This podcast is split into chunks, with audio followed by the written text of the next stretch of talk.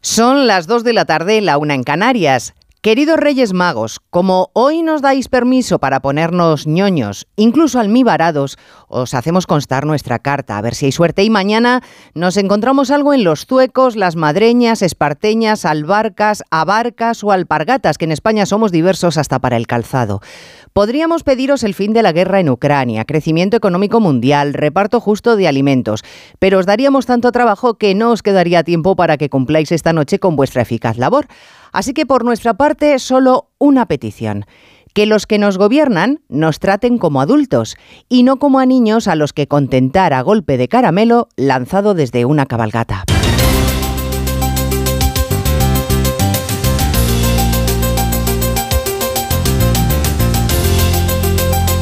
En Onda Cero, Noticias Mediodía, con Elena Gijón.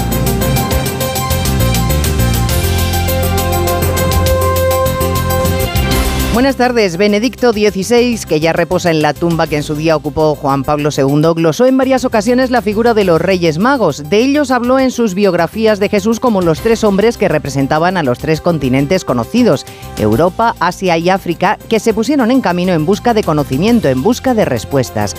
En esta ocasión hablaba en francés, una de las lenguas que dominaba. Los Reyes Magos partieron porque tenían un deseo grande que los indujo a dejarlo todo y a ponerse en camino. Es como si hubieran esperado siempre aquella estrella. Cerca de 50.000 personas han acudido a la Plaza de San Pedro en el Vaticano al funeral por Benedicto XVI, presidido por el Papa Francisco, en el que ha evocado la figura de su predecesor como un apasionado por difundir el Evangelio y así le ha despedido. Benedetto amigo de los... Benedicto, fiel amigo del esposo, que tu gozo sea perfecto al oír definitivamente y para siempre su voz.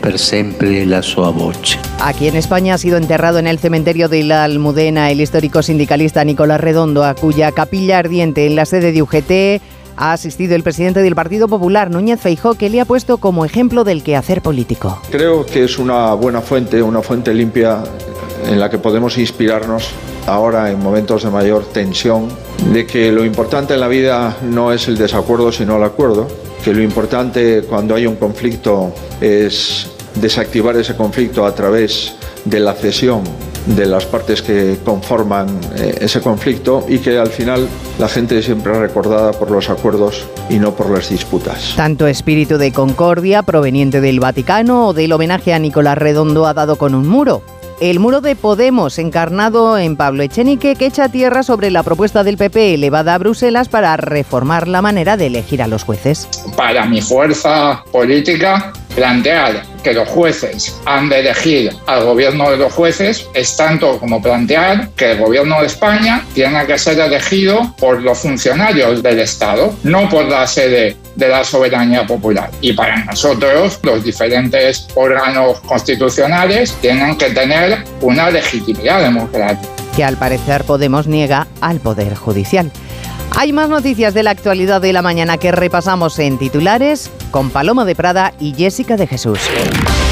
A partir del 8 de enero, el COVID dejará de ser una enfermedad de categoría A en China, el nivel de máximo peligro. El gobierno de Pekín insiste en que la pandemia está controlada y acusa a la Unión Europea de ensordecer al mundo poniendo en duda la veracidad de los datos de contagios que publican. Francia confirma que enviará carros de combate a Ucrania, los primeros de fabricación occidental, y Estados Unidos abre la puerta al envío de blindados. El presidente turco pide a Putin en conversación telefónica un alto el fuego. También pide una tregua a la Iglesia Ortodoxa que celebra la Navidad a partir del día el gobierno de Murcia se suma a Valencia y presentará alegaciones ante el Consejo de Estado por los cambios del gobierno en el trasvase Tajo Segura. El presidente López Mira, sin embargo, no confía en que Moncloa rectifique.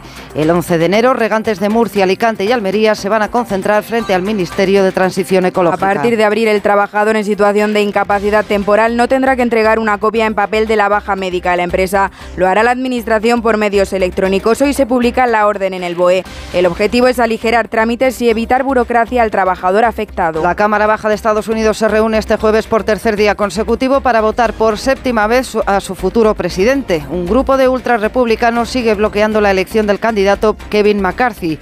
El presidente Biden califica la situación de bochornosa. La Guardia Civil investiga las causas de la muerte de una mujer en Santa María de Tormes, en Salamanca, cuyo cadáver ha aparecido en su domicilio. Hay un hombre detenido, pero no tenía ninguna relación con la víctima, según las primeras pesquisas. En cuanto al tiempo, la llegada de los Reyes Magos a España va a estar acompañada de cielo despejado y temperaturas agradables. Las lluvias no van a ser un problema para las cabalgatas, solo se esperan precipitaciones débiles en el noroeste de Galicia. Sus majestades Melchor, Gaspar y Baltasar no solo sentirán el calor de todos los niños y niñas esta tarde en las cabalgatas. Madrid, Zaragoza, Toledo y la costa cantábrica recibirán a los Reyes de Oriente con temperaturas entre los 8 y 10 grados. Almería, Málaga y Sevilla con más de 15 y más de 20 en las zonas costeras de Canarias. Eso sí, la EMET recomienda abrigarse cuando caiga el sol, sobre todo en algunas ciudades como Valladolid, León o Burgos, donde por la niebla rondarán los 4 grados.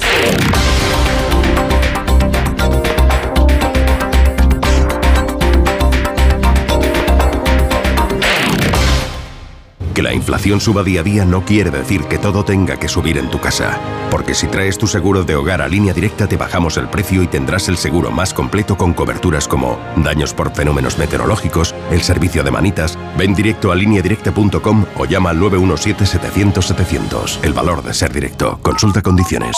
Poder hacer hasta 56 kilómetros más por depósito es una gran noticia, ¿verdad?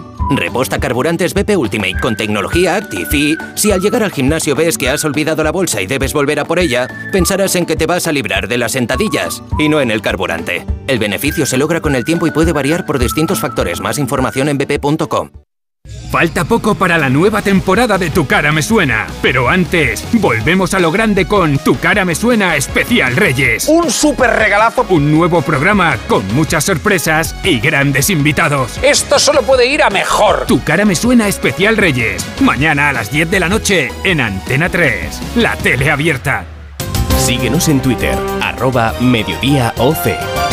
Sabiduría, delicadeza y entrega son tres de las virtudes de Benedicto XVI que Francisco ha subrayado en la homilía del funeral presidido en memoria de su predecesor. Veinte delegaciones oficiales y 50.000 personas han estado presentes en la ceremonia que ha finalizado como empezó con el traslado del féretro a hombros de 12 personas, 12 sediarios, seguidos de los principales colaboradores del Papa emérito. Francisco, que ha elogiado la capacidad de Ratzinger para desgastarse a pesar de la incomprensión, ha sido uno de los testigos de cómo se introducía en el interior del féretro el acta con los principales rasgos del pontífice fallecido. Enviado especial al Vaticano, Francisco Paniagua, ¿qué decía ese texto en latín? Bueno, ese texto decía sobre todo que Benedicto XVI luchó firmemente contra los crímenes cometidos por los representantes del clero contra menores y contra personas vulnerables y que llamó constantemente a la Iglesia a la conversión sobre este asunto. El Papa Francisco, después de destacar que Benedicto XVI llevaba sobre sus hombros el cansancio y el desgaste, lo despedía poniendo su mano derecha sobre el ataúd. Queridos hermanos y hermanas, en la celebración del Santo Misterio que acabamos de celebrar, hemos abierto la mente y el corazón a la Beata Esperanza y con inmensa alegría damos el último adiós y entregamos a Dios Padre Misericordioso y en grande en el amor al Papa Emérito Benedicto. Salutazione indicamos, e un Deo Patri Misericordia e Caritati Potenti, commitamos. Ceremonia que ha seguido muy de cerca entre los primeros invitados la reina Sofía junto a los presidentes de Alemania, Italia, Polonia y Portugal. Paco, Benedicto XVI fue fiel a su promesa de mantenerse al margen a pesar de los intentos para convertirle en el líder de los opositores a Francisco, que por supuesto siguen activos. ¿El fallecimiento de Ratzinger crees que tendrá alguna implicación en la Iglesia más allá del propio óbito? Bueno, ahora lo que está por ver, Elena, es eh, qué decisiones toma Francisco, por ejemplo, respecto a, altos cargos, cardenales y obispos que, fueron eh, puestos por el propio Benedicto al frente de organismos que son bastante importantes en el Vaticano, como por ejemplo el que, gobierna a todos los obispos eh, del mundo. Esto vamos a ver qué es lo que sucede en los próximos meses. En respecto a su salud y posibles renuncias futuras, habla para Onda Cero su biógrafa, Elisabetta Piqué en el corto plazo no va a haber absolutamente ninguna renuncia y si todo va bien también en el largo. Todo va a depender obviamente de la salud de Francisco, que tiene muchísimos viajes planeados, un papa que tiene muchas asignaturas por completar, muchos, como lo diría el papa, procesos abiertos para seguir adelante. Y queda por ver también qué va a hacer en su propia casa el Papa, porque vamos a ver si va a mantener o no al frente de ella a Monseñor Georg Bernstein, que ha cuidado de Benedicto XVI en los últimos años y que oficialmente sigue siendo su prefecto. Bueno, pues sí, milenaria, gracias Paco, es la Iglesia Católica, aún más el régimen chino, ahora instalado en una especie de antitético comunismo capitalista en el que por un lado se siguen férreamente las doctrinas marxistas adaptadas y por otro pelean por el comercio mundial para hacer crecer su economía. Por eso las restricciones impuestas por la explosión de casos COVID preocupa particularmente en Pekín. El secretario general de la OTAN hoy ha sido meridiano. No deberíamos cometer el mismo error cuando se trata de otros regímenes autoritarios, sobre todo China. No podemos generar tal dependencia de sus mercancías y productos que nos haga vulnerables. Nadie dice que no debamos comerciar con China, pero lo importante es que lo hagamos de manera que no socave nuestra seguridad. Intercambios comerciales sí, pero no a cambio de nuestra seguridad, dice Jans Stoltenberg. El régimen de Xi abrirá el próximo día 8 las fronteras de su país, lo que ha empujado a los países europeos, como saben, a endurecer las condiciones de entrada. Por ejemplo, con una PCR negativa 48 horas antes de viajar. Hoy mismo se abre el puesto fronterizo de China con Hong Kong, lo que en los ciudadanos de esa ciudad ha provocado una psicosis por vacunarse cuanto antes, eh, sobre todo antes de que lleguen sus compatriotas del resto del país. Pero sucede que es que no hay vacunas suficientes. Corresponsal en China, Laura Laplana. Después de casi tres años, China reabre con el resto del mundo. A partir del día 8 elimina la PCR y cuarentena para los viajeros entrantes y reanuda la expedición de pasaporte para sus residentes y los visados y permisos de residencia para extranjeros. Sin embargo, la oleada de casos al retirar la política cero COVID del mes pasado ha hecho saltar las alarmas. España, Reino Unido, Francia, Estados Unidos o Japón son algunos de los países que han endurecido las condiciones de entrada de viajeros desde China. La apertura de fronteras ha preocupado también a los residentes de Hong Kong, que han acudido en masa a los centros de vacunación. Temen que muchos residentes chinos aprovechen para ponerse alguna dosis de la vacuna contra el COVID producida por BioNTech, ya que las vacunas de mRNA como esa no están disponibles en el gigante asiático. Por lo demás, la Organización Mundial de la, de la Salud asegura que China le ha comunicado 218.000 casos de contagios y que tiene la epidemia bajo control. La organización no está tranquila porque esas fueron precisamente las mismas explicaciones Belén Gómez del Pino que recibieron al comienzo de la pandemia. Y no hay demasiada actualización sobre el número de hospitalizaciones, muertes o variantes. China insiste en que el 97% de los los contagios son de cepas ya circulantes, pero tanto la OMS como la Comisión Europea desconfían y piden más transparencia. Lo pedía en Twitter esta mañana la comisaria europea de Sanidad y también el director general de la OMS, el doctor Tedros. Continuamos solicitando a China datos más rápidos, regulares y fiables sobre hospitalizaciones y muertes, así como una secuenciación viral en tiempo real más completa. Los 27 países de la Unión pedirán a los viajeros chinos una prueba negativa en origen de 48 horas antes del embarque. Eso obligará a modificar las restricciones impuestas, por ejemplo, por España, que eran menos exigentes. En Italia, una prueba aleatoria ha mostrado que la mitad de los pasajeros procedentes de China estaban contagiados. Los restos mortales de Nicolás Redondo Urbieta descansan ya en el Cementerio Civil de Madrid después de haber sido honrado durante tres días en la sede de UGT. Hoy mismo ha pasado por la capilla ardiente el presidente del Partido Popular, Núñez Feijó, que ha querido hacer hincapié en el papel desempeñado por el ex líder de la UGT en los pactos constitucionales y ha animado a mirarse en lo que ha calificado José Ramón Arias una fuente limpia para el socialismo. Recordando la trascendencia del que fuera líder de la UGT, tuvo en la transición española y en la concertación social basada en el diálogo durante los primeros años de nuestra democracia, el líder popular Núñez Feijóo ha pedido que esa forma de actuar se traslade también a la España actual el respeto por la figura, por la obra y por lo que ha sido Nicolás Redondo durante la transición, durante los pactos constitucionales y espero y deseo, insisto, que, que pueda inspirar la España del presente, que creo que es necesaria figuras como la de Nicolás Redondo.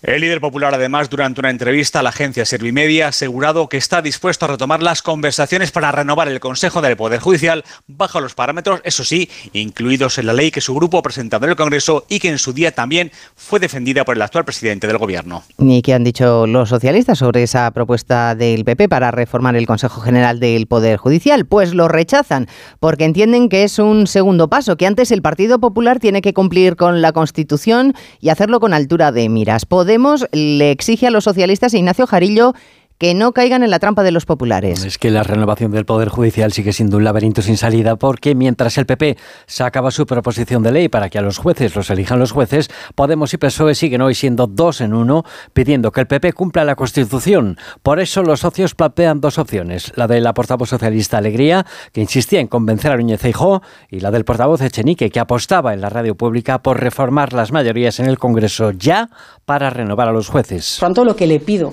al señor Feijóo es altura de miras, sentido de Estado y que permita de una vez renovar el Consejo General del Poder Judicial. O llevamos a cabo una reforma de la ley y que se pueda renovar el Consejo con mayoría absoluta en el Congreso de los Diputados. Dicho esto, desde Moncloa dicen que les vale aquel acuerdo con Feijó que se malogró con la excusa de la reforma de la malversación, pero rechazan la proposición de ley del PP porque la ley actual, dicen, ya es suficientemente democrática. Por cierto que Pablo Iglesias, siempre encantado de generar incertidumbres, ha dicho hoy que no se puede descartar que Pedro Sánchez convoque generales en el mes de abril y que es necesario agilizar la coalición de la izquierda. Ha sido en Radio Euskadi. Bueno, pues tenemos atasco institucional, cuando no desprestigio institucional aquí en España desde hace meses. En Estados Unidos esto cuando les sucede les molesta más. El presidente Biden ha tildado de vergonzosa la situación en su país porque por quinta vez la Cámara de Representantes ha sido incapaz de elegir a un presidente, a un líder de la oposición. Veinte diputados republicanos siguen negándole el pan y la sal a su compañero de partido Kevin McCarthy, corresponsal en Estados Unidos, Agustín Alcalá. Otro día de la marmota en Washington donde el Congreso se reunirá a mediodía para hacer lo mismo, fracasar en su intento de elegir a un presidente porque hay 20 rebeldes que están amotinados y no escuchan ni a Donald Trump, su presidente favorito. Ya no tienen miedo a nadie y por supuesto no dan importancia a lo que diga Joe Biden, el presidente que considera que esta parálisis en la Cámara de Representantes es una vergüenza. Es vergonzoso para el país, literalmente, esa es la realidad. Que el Congreso no pueda funcionar es embarazoso. Somos la nación más poderosa de la Tierra. ¿Cómo puede ocurrir esto? Kevin McCarthy lleva seis votaciones perdidas en las que ha quedado lejos de la mayoría de 218 votos que necesita. Sigue dando todo lo que le piden los insurrectos, se niega a retirarse y no parece molesto porque le humillen una y otra vez. Bueno, en breve estaremos inmersos en España en un proceso electoral autonómico y municipal que va a tener en el agua un, protagonismo, un protagonista sobrevenido. Después de que el presidente valenciano Chimo Puig acusara en más de uno a su compañera de partido, la ministra de Transición Ecológica, de haber hecho cambios sin consultar en las condiciones del trasvase Tajo Segura, esta mañana ha sido el presidente murciano López Miras el que ha ahondado en la denuncia. Anima a Puig a que se una a ellos, a los populares murcianos, en el documento con argumentos técnicos, jurídicos y científicos para que se mantenga el caudal del trasvase, porque consideran que la planificación hidrológica del gobierno es, Onda Cero Murcia, Ángel Alonso, inválida. Argumentos jurídicos y técnicos son los que esgrime el gobierno de la región de Murcia para rechazar la intención del gobierno central de recortar el agua trasvasada del Tajo al Segura. El ejecutivo de Fernando López Miras ha remitido al Consejo de Estado un documento con alegaciones para que este órgano consultivo termine recomendando mantener los actuales caudales del trasvase. La última palabra sobre este asunto la tiene el Consejo de Ministros, por lo que el presidente murciano tiene claro que Pedro Sánchez quiere acabar con el trasvase. Como digo, estamos ante una situación insólita y una demostración más de que, a nuestro juicio, el gobierno de Pedro Sánchez quiere cerrar el trasvase Tajo Segura sí o sí, con informes técnicos favorables o sin ellos. Van a intentar hacer todo lo posible para lograrlo y nosotros haremos todo lo posible para evitarlo. López Miras, que ha confirmado su presencia en Madrid el próximo día 11 en una concentración a las puertas del Ministerio de Transición Ecológica, convocada por los regantes de Murcia, Alicante y Almería. El Boletín Oficial del Estado publica el decreto que agiliza la gestión de los procesos de incapacidad temporal en el primer año de duración. La norma, que fue aprobada en el último Consejo de Ministros, incluye, por ejemplo, que los trabajadores con una baja temporal ya no estén obligados a entregar a su empresa una copia. La medida va a entrar en vigor, Ignacio Rodríguez Burgos, el 1 de abril. Sí, se publica hoy en el Boletín Oficial del Estado, pero habrá que esperar hasta la primavera, hasta el mes de abril, para que la medida entre en vigor. A partir de entonces, los trabajadores no estarán obligados a entregar en la empresa su baja médica en caso de incapacidad laboral temporal por enfermedad. El médico solo entregará una copia del parte de baja al trabajador. El servicio de salud o la mutua, en caso de accidente laboral, remitirá los partes médicos al Instituto Nacional de la Seguridad Social y este organismo será el que telemáticamente inmediatamente informe de los datos de la baja médica a las empresas, a las compañías y todo el proceso no debería sobrepasar una semana. Bueno, son asuntos todos estos que le he contado hasta ahora menores ante la inminente llegada de los Reyes Magos que han tenido que repartir su tiempo entre las decenas de cabalgatas que se celebraron en el día de ayer y las que tienen comprometidas para hoy. En todas ellas con los regalos en las alforjas para lo que se han gastado un 15% más. 400 euros de media por español en regalos. Estamos casi, Carmen, sabido como en los días previos a la pandemia. Las cifras demuestran la vuelta a la normalidad. De media hemos gastado 735 euros, un 15% más que el año pasado. Hemos comprado más en tiendas físicas, un 29%. Se incrementa especialmente el apartado destinado a regalos, comidas, cenas y también el de viajes, tal y como nos explica el portavoz de Ocuquepa, Loizaga. A grosso modo son 101 euros en viajes y vacaciones, 70 en lotería de Navidad, fiestas en discotecas y pub 32 comidas y celebraciones en familia 100 y en regalos de Navidad y Reyes 393. Esta es la cantidad más elevada. En el capítulo de regalos el mayor presupuesto se lo llevan los juguetes. Este año triunfan los tecnológicos, pero la demanda de bicicletas subió un 70%. También suben las muñecas, apenas crecen las cocinitas y uno de los más buscados es la mascota digital, el Tamagotchi. La próxima cita son con las rebajas. Los ciudadanos van a gastar de media 135 euros, principalmente en ropa el 92%. Y por supuesto el roscón que se consume por toneladas en estos días. Algunos no renuncian a tomar la especialidad del comercio de siempre y por eso esta madrugada se formaba, por ejemplo, una cola kilométrica en Coruña. Centenares de ciudadanos guardando turno para conseguir el dulce en una pastelería con enorme tradición. Redacción en Galicia, Ángeles San Luis. Es una escena que se repite año tras año e incluso ya se ha transmitido de padres a hijos. Comprar el roscón en clase. Desde hace un par de días los coruñeses guardan cola para conseguir el tradicional roscón de reyes que sale del horno de esta pastelería. Pero ¿cuál es el secreto? Aquí esperando dos horas que llevo, ya me toca ahora ya. ¿Y qué es lo que tiene de especial? A ver, yo como otros que he probado no es. El secreto de la pastelería es de los mejor guardados aquí en A Coruña y nos dicen los que esperan que por lo menos este año no llueve. Y por pedir en esta víspera de Reyes que no quede, lo ha hecho hasta el patriarca ortodoxo ruso, conocido partidario de Putin, que le ha pedido al presidente ruso una tregua en los próximos días coincidiendo con que los días 7 y 8 se celebra la Navidad ortodoxa. No consta que Putin se haya mostrado sensible, más bien lo contrario. Esta mañana en conversación telefónica con el presidente turco Erdogan le ha trasladado que mientras no se rindan las ciudades ucranianas del Donbass, van a seguir Asunción Salvador los bombardeos. Ha reiterado Putin una vez más esa exigencia territorial que ha manifestado en varias ocasiones y que Ucrania considera inaceptable. Zelensky viene insistiendo en que no cesará en su empeño de expulsar a las tropas rusas de todo el territorio de Ucrania, mientras que el jefe de la inteligencia ucraniana ha dejado entrever que habrá más ataques en territorio ruso como los que se registraron en varias bases aéreas el mes pasado. Inside Russia, deep inside Russia? Deeper and deeper. Así lo creo, cada vez más profundos, ha respondido Kirilo Budanov en una entrevista en la cadena de televisión CBS, aunque no se responsabiliza a Ucrania de esos últimos ataques. Y mientras tanto, Francia, país que también se ha ofrecido a mediar desde el inicio de la invasión, cree que Ucrania debería mejorar sus capacidades bélicas antes de plantearse negociar. Dos cositas. La primera, una motera conoce la ciudad como la palma de su mano. La segunda, una mutuera siempre paga menos. Vente a la mutua con tu seguro de moto y te bajamos su precio sea cual sea. Llama al 91 555 5555. 91 555 5555. Por esta y muchas cosas más, vente a la mutua. Condiciones en mutua.es. Estas navidades lleva a tu mesa el sabor de nuestra provincia. Sabores Almería, la marca de productos gourmet de la Diputación. Disfruta el sabor de cada rincón de nuestra tierra con productos únicos que te sorprenderán en cada bocado. Descúbrelos en www.saboresalmería.com. Diputación de Almería, tu provincia. En Dazón comienza la parte de la temporada que más nos gusta, la de los goles y paradas que valen ligas enteras, la de los partidos que hacen historia. La Liga Santander y la Premier League vuelven a Dazón, ahora desde 19,99 euros al mes. El Barça sufre para superar los 16avos de final de la Copa del Rey, ronda que se completa hoy con el debut del Betis, el vigente campeón. Esther Rodríguez, buenas tardes. Buenas tardes. Contra las cuerdas estuvo el Barcelona ante el Intercity, que en tres ocasiones se sobrepuso a los goles azulgrana. Ya en la prórroga, Ansu Fati deshizo el empate 3-4, marcador final. Xavi Hernández cree que a su equipo le faltó contundencia en ataque y en defensa. No, no estamos en la Copa del Rey. Entonces, ¿qué han hecho? ¿Siete equipos de primera división el ridículo? Están eliminados. Cuesta, cuesta mucho ganar y, todos trabajan bien y Siviero trabaja bien y cuesta mucho ganar. ¿eh? Yo creo que la pregunta no es, no es futbolera.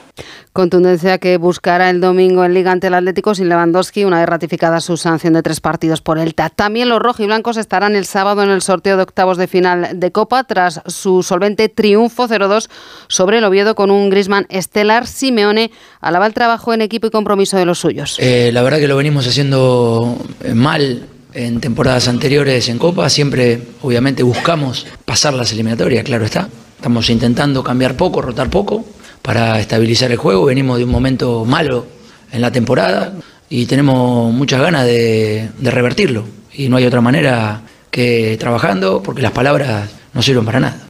Sevilla, Real Sociedad de Mallorca también han superado esta ronda y les acompaña el Alavés que eliminó al Valladolid. Hoy se completa el cuadro de octavos con tres partidos más. El Athletic visita al Eldense a las 9 de la noche desde las 4 de la tarde.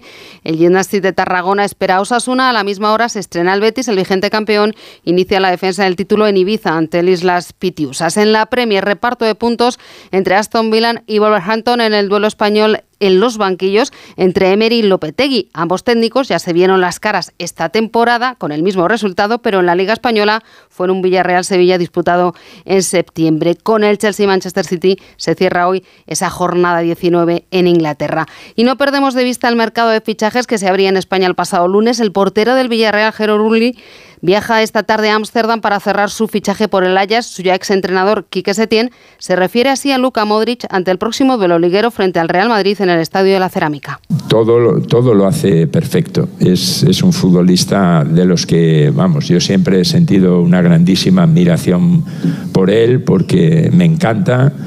Eh, verle jugar porque es un, es un placer para gente como yo que hemos disfrutado de futbolistas de este, de este nivel, de esta calidad. ¿no? Tras dos victorias consecutivas, una de ellas en el Clásico del Palacio, el Barcelona, líder de la Euroliga, recibe en el Palau a la Virtus de Bolonia, que dirige Sergio Scariolo. Basconia, colíder, intentará confirmar su buen momento de forma ante el Alba mm, en Berlín. Baloncesto continental tras cerrar la decimocuarta jornada de la Liga ACB con la victoria de Unicaja sobre Bilbao Basket que permite al conjunto malagueño seguir avanzando hacia el objetivo de conseguir plaza para la Copa del Rey. En el Dakar, Alatillat consolida el liderato con su triunfo en la quinta etapa en la que Carlos Sainz ha cedido casi dos minutos, caída de barrera tras su victoria ayer, aunque ha podido terminar la etapa, no así Laia San, que ha sufrido un accidente del que ha salido ilesa, aunque su coche ha quedado destrozado. Ahora que todo ha cambiado, que nada es como antes, hay algo que no varía. Hoy día 5 en Alquiler Seguro todos nuestros propietarios han cobrado su renta. Con Alquiler Seguro siempre cobras tu renta el día 5.